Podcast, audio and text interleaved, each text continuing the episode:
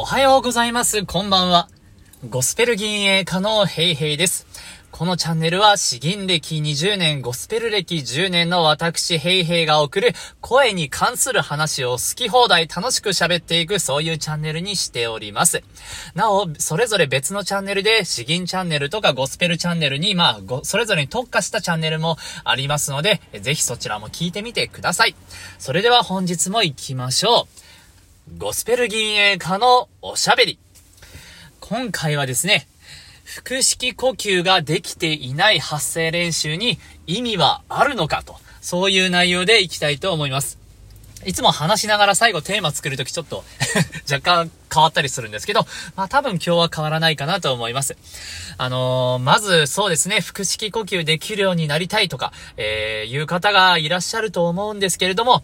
その中にですね、やはりあの結構完璧主義者の方がいると思うんですよね。いや、これがまだうまくできないから、そこができるようになってからもうちょっと声を出すようにしようとか、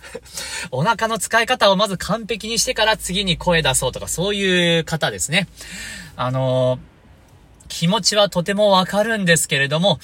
特に僕の奥さんがまさにそういうタイプなんですけれど、えー、あえてですね、えー、今回その結論に関してはですね、もうあの、腹式呼吸が別に全然できなくてもいいんで、とにかく声を出すところから始めましょうと。僕はそういうふうに言いたいです。えー、まあ、なぜならですね、なぜなら、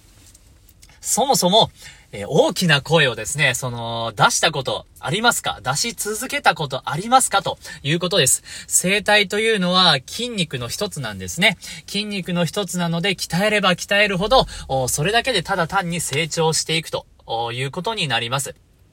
一方で、全く使わなかったり、仕事中にもう真面目な職場で一切喋らないとかですね、何時間も喋らない、もう何日も話していない、そういう方は、もう恐ろしく声帯が衰えているということになります。なので、腹式呼吸が使えるかどうか、うんぬんの以前に、そもそも声帯という筋肉が弱り細っているから、あまずいい声が出ないということになります。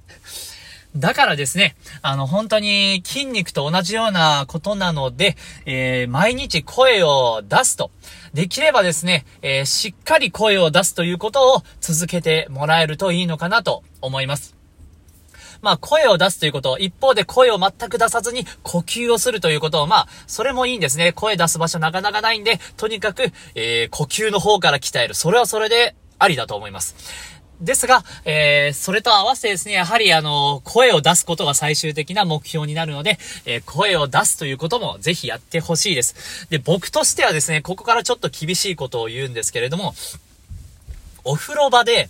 あの、なんか気持ちよく響きを意識しながら声を出すっていうのは、僕はあんまり正直、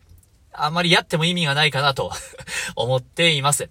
というのもですね、筋トレと一緒なので、負荷が全然感じないようなところで、いくら優しくやったところでですね、えー、喉が別に鍛えられるわけじゃないんですね。優しく優しくひたすらマッサージされてるような感じで、マッサージしてほぐれた後は結局鍛えないと意味がないということになります。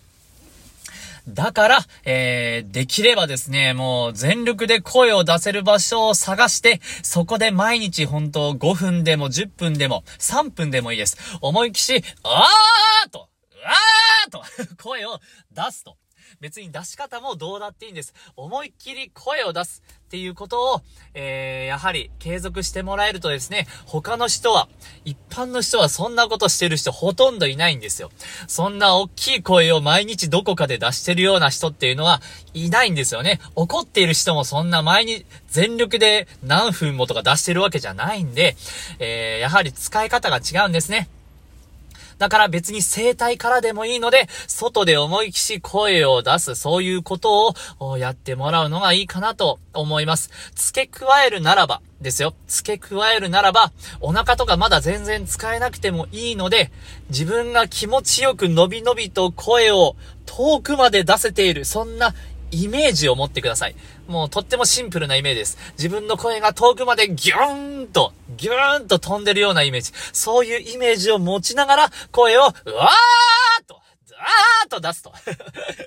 という風に出すと、このイメージを持っているだけでもですね、ちょっとずつ経験値が上がっていって、まず喉が鍛えられると。喉が鍛えられると、あれ、自分の声少し良くなったかもという自信がついてくるんですね。自信がついてきたら、それに合わせて、腹式呼吸の効果、えー、お腹を使った呼吸をしている効果も、だんだんと徐々に効いてくるようになります。それがまあ成長も実感しつつ、